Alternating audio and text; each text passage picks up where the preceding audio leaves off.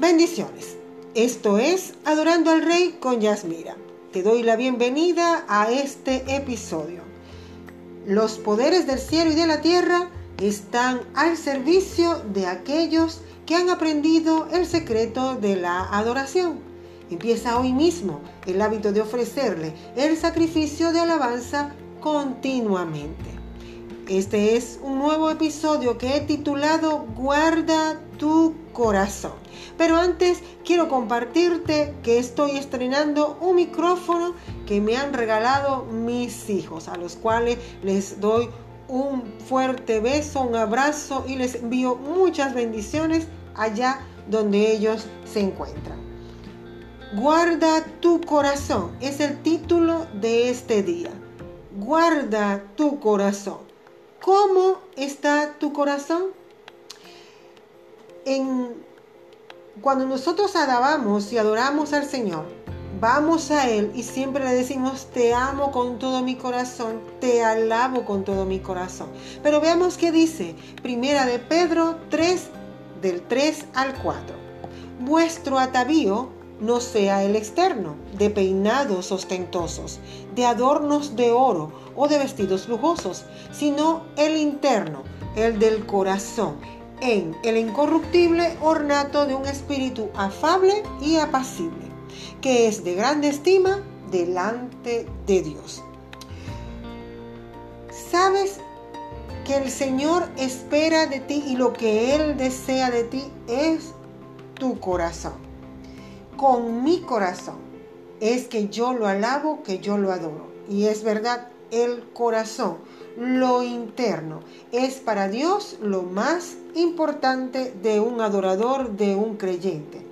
Lo que vemos externamente no siempre es la realidad de las cosas. Podemos hablar y actuar como si todo estuviera bien, pero por dentro estamos dolidos, y quizá todo sea miserable en la vida.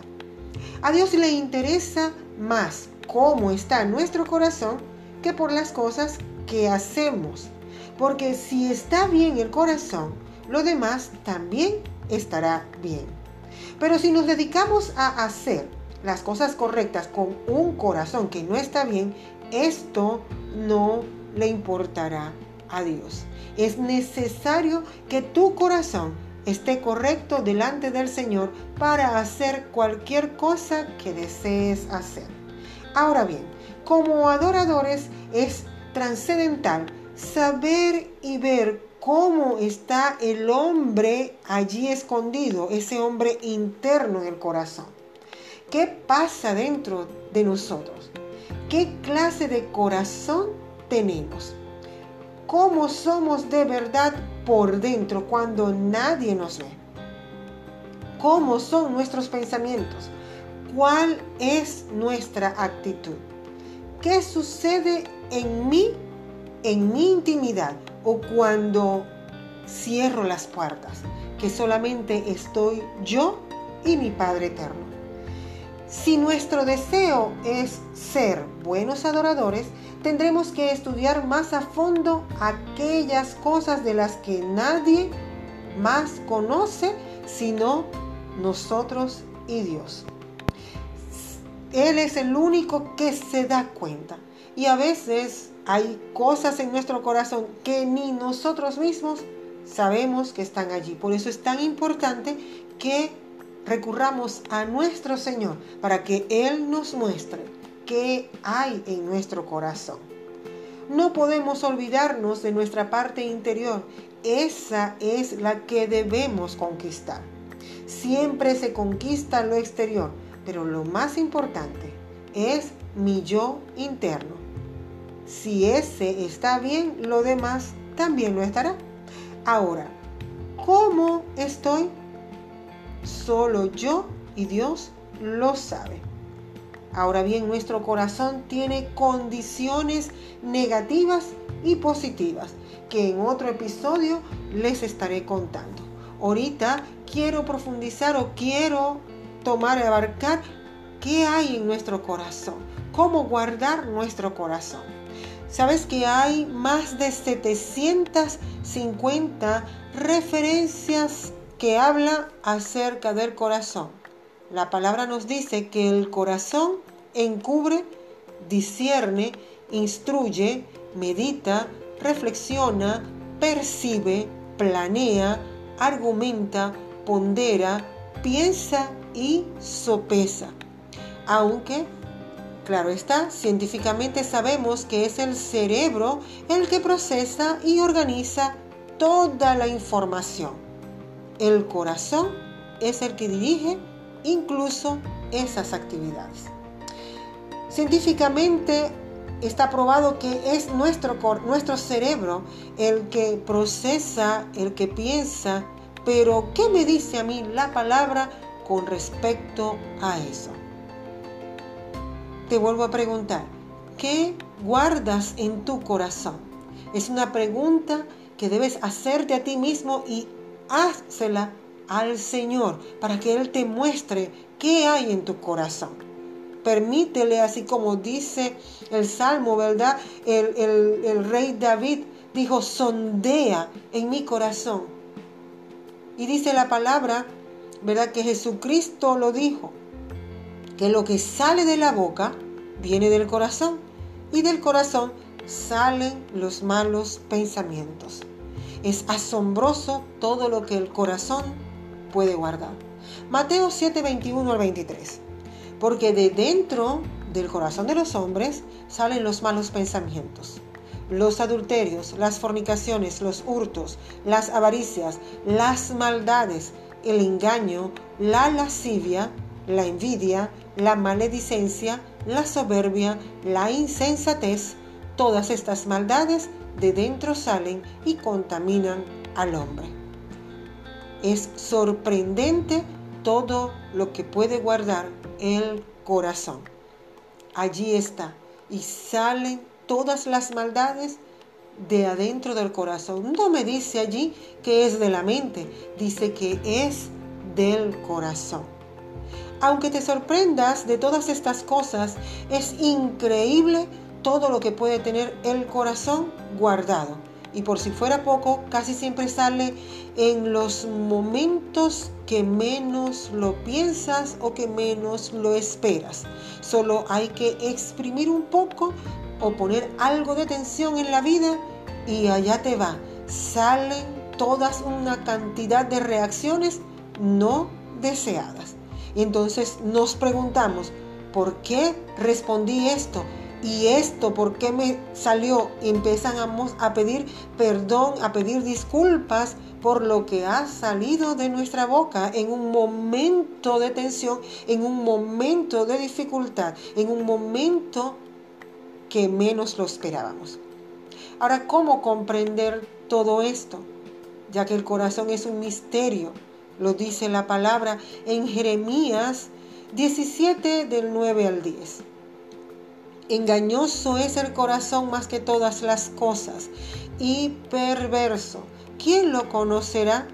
Yo Jehová, que escudriño la mente, que pruebo el corazón para dar a cada uno según su camino, según el fruto de sus obras. Gracias al Señor, que el que lo puede comprender, el que puede conocer tu corazón es Jehová el que escudriña tu mente y escudriña tu corazón. ¿Quién puede comprenderlo? ¿Quién lo conocerá? Son preguntas que el mismo Dios ha respondido. Él, solo Él lo conoce. En otra parte de la palabra dice el Señor Jesús en Mateo 15 del 8 al 20. Y dice así, este pueblo de labios me honra mas su corazón está lejos de mí, pues en vano me honran, enseñando como doctrinas mandamientos de hombres, y llamando así a la multitud les dijo, oíd y entended, no lo que entra a la boca contamina al hombre, mas lo que sale de la boca, esto contamina al hombre. Entonces acercándose sus discípulos le dijeron, ¿Sabes que los fariseos se ofendieron cuando oyeron esta palabra? Pero respondiendo él, dijo, Toda planta que no plantó mi Padre Celestial será desarraigada. Dejadlos. Son ciegos, guías de ciegos. Y si el ciego guiare al ciego, ambos caerán al hoyo. Respondiendo Pedro le dijo, explícanos esta parábola. Jesús le dijo, ¿también vosotros sois sin entendimiento? ¿No entendéis que todo lo que entra a la boca va al vientre y es echado a la letrina? Pero lo que sale de la boca, del corazón sale. Y esto contamina al hombre, porque del corazón salen los malos pensamientos, los homicidios, los adulterios, las fornicaciones, los hurtos, los falsos testimonios, las blasfemias estas cosas son las que contaminan al hombre, pero el comer con las manos sin lavar no contamina al hombre. En este pasaje los apóstoles y todos los presentes no entendían lo que contamina al hombre, ya que ellos tenían una cultura en donde todo los contaminaba sobre todo los escribas y los fariseos. Según sus leyes, ellos debían lavarse las manos más de los que nos las lavamos hoy en día con la pandemia. Ellos procuraban estar siempre limpios y hacer todos estos rituales porque según sus costumbres y según sus leyes, todas esas cosas los contaminaban. Pero encontramos entonces a un Jesús hablando de algo completamente diferente, mostrándole y revelándole que lo que contamina verdaderamente es lo que, es lo que hay en sus corazones. Mateo 15.2 dice, ¿por qué tus discípulos quebrantan la tradición de los ancianos? Porque no se lavan las manos cuando comen pan. Ellos tenían esos rituales de purificación y al encontrarse con Jesús, y sus seguidores que no lo hacían, esto le fue muy difícil de aceptar. Pero en todo esto el Señor estaba dando ahora una lección de lo que verdaderamente contamina al hombre. El Señor Jesús conoce y discierne los pensamientos y de dónde sale tanta maldad. Por eso Él trata con la raíz y esta se encuentra en el corazón. Por eso hay veces es tan difícil cambiar porque no se le permite al Señor tratar con la raíz, porque el Señor no va a pasar por sobre encima de tu libre albedrío. Él espera que tu libre albedrío sea así, Señor, sondea, transforma, cámbiame desde adentro hacia afuera. Él primero trata con lo que a ti te hace daño y no te deja crecer. Pero tienes que ceder o permitir en tu libertad, en tu libre albedrío y permitir que Él transforme tu corazón. Él sabe muy bien que nuestro corazón tiene enemigos que no tienen nada que ver con Satanás. Muchas personas le atañen todo al enemigo. El todo es Satanás, todo es él el que lo hizo. Y no. Nosotros, tú y yo, tenemos una parte que hacer. Y es ser responsable de nuestra actuación. Porque si el enemigo nos tentó, nosotros le dimos permiso, nosotros hicimos caso y nos dejamos convencer. Bien lo dice Santiago 1 del 14 al 15 sino que cada uno es tentado cuando de su propia concupiscencia es atraído y seducido. Entonces la concupiscencia, después que ha concebido, da luz al pecado y el pecado, siendo consumado, da a luz la muerte. Este solo tienta, es por lo que hay en el corazón. Si has sido tentado en algún área de tu vida, examina tu corazón y pídele al Señor y entrega esa raíz que hay en tu corazón que está atrayendo al enemigo para hacerte tentación, para hacerte caer. Pero el enemigo viene esa causa de tu concupiscencia. Él te seduce, te, hace, te pone la tentación, pero tú tienes que tomar la decisión de dar a luz el pecado, de pecar, de consumarlo y caer en el pecado. y da luz la muerte. Es un suceso tras otro, pero el que decide hacerlo soy yo, eres tú, no es el enemigo. Cuando nosotros le quitamos ese poder al enemigo de que todo él tiene la culpa, de que por él, él, lo hizo todo, y tomamos nuestra responsabilidad, empezamos a crecer y empezamos a ver que yo formo parte del asunto y de que yo deseo cambiar porque ya no quiero seguir haciendo lo que hace el enemigo o lo que el enemigo quiere que yo haga. Por eso quiero ahora mostrarte los enemigos de tu corazón. Que déjame aclararte que no tienen nada que ver con Satanás. Es algo que está en tu corazón, que tienes que sacarlo para que puedas seguir creciendo en Cristo Jesús. Ahora, el primer enemigo del corazón es la culpabilidad. Cuando un corazón tiene esto, se siente en deuda. ¿Cómo lograr ser libre de la culpa? Confesando los pecados. En primera de Juan 1 del 5 al 10 lo dice. Este es el mensaje que hemos oído de él y os anunciamos. Dios es luz y no hay ningunas tinieblas en él. Si decimos que tenemos comunión con él y andamos en tinieblas, mentimos y no practicamos la verdad. Pero si andamos en luz, como Él está en luz, tenemos comunión unos con otros y la sangre de Jesucristo, su Hijo, nos limpia de todo pecado. Si decimos que no tenemos pecado, nos engañamos a nosotros mismos y la verdad no está en nosotros.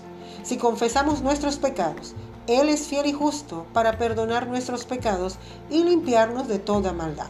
Si decimos que no hemos pecado, le hacemos a Él mentiroso y su palabra no está en nosotros. Si sentimos algo de culpabilidad, cree que puede ser que hemos hecho algo mal, recurramos a Él y pidamos perdón.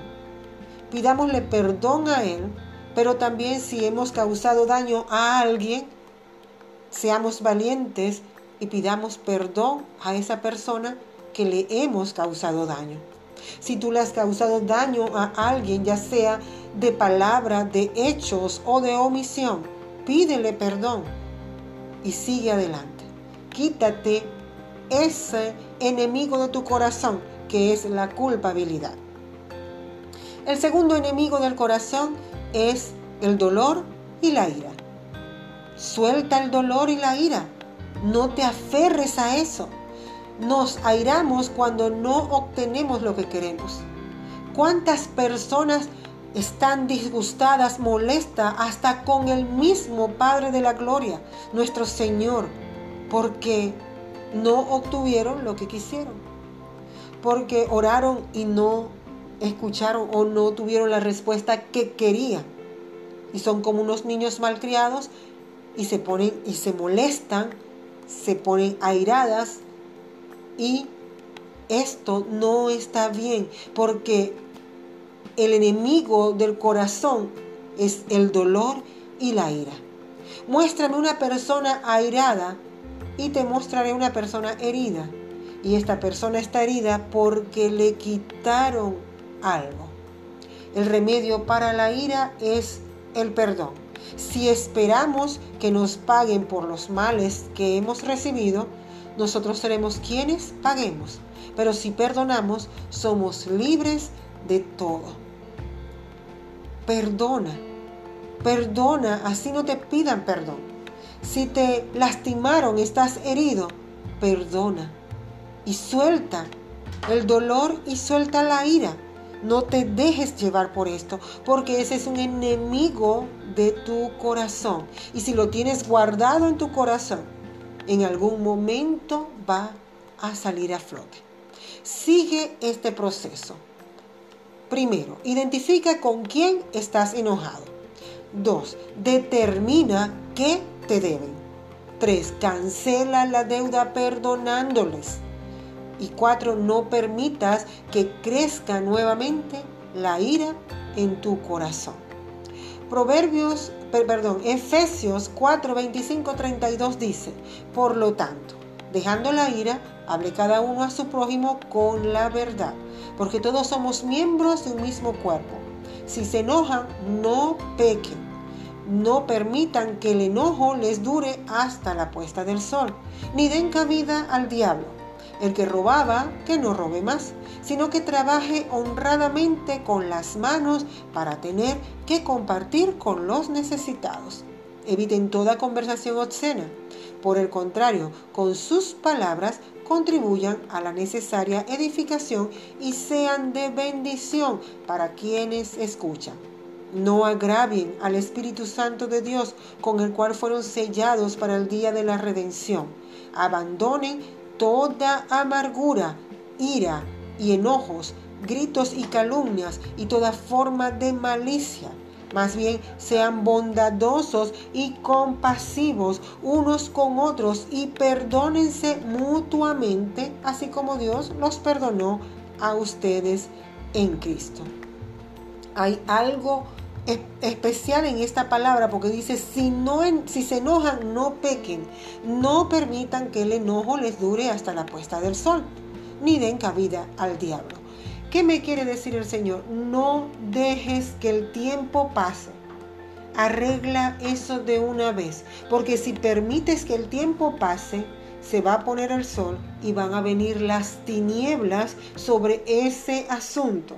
Y entonces el enemigo va a tener más y se va a involucrar porque te va a añadir cosas que es capaz y ni siquiera estaban en el momento en que te enojaste. Dice más adelante, abandonen toda amargura. Es algo que tú tienes que hacer. No es que Dios te lo va a dar. Tú tienes que abandonarlo. Abandonar la amargura, la ira, el enojo, los gritos, la calumnia. Tienes que dejarlo por tu propia voluntad y perdonar a todo el que te ha hecho daño, así como Dios te perdonó en Cristo Jesús. El tercer enemigo del corazón es la avaricia. ¿Qué es la avaricia? es el afán o deseo desordenado y excesivo de poseer riquezas para atesorarlas. La avaricia se diferencia de la codicia ya que ésta supone el afán excesivo de riquezas, aunque sí atesorarlas. De todos los enemigos del corazón o condiciones del corazón, la avaricia es la más sutil. Puede habitar en el corazón sin detectarse durante años. Ahora bien, tú me preguntarás, Yasmina, ¿y cómo saber si en mi corazón hay avaricia? Evalúa tu generosidad durante los últimos tiempos. ¿Cómo estás tú de generoso? ¿Estás ofrendando, estás diezmando, estás ayudando al prójimo con algo que necesite? ¿Qué dice la generosidad acerca de ti? Considera en oración lo que podría significar entrar en otro nivel de generosidad durante los próximos días. Pregúntale a alguien que te describa si tú eres generoso. Porque puede ser que a tus propios ojos tú dices que tú eres muy generoso, pero puede ser que otra persona que te conoce muy bien diga lo contrario. En Lucas 12, del 13 al 21 dice, le dijo uno de la multitud, Maestro, di a mi hermano que parta conmigo la herencia. Mas él le dijo, Hombre, ¿quién me ha puesto sobre vosotros como juez o partidor?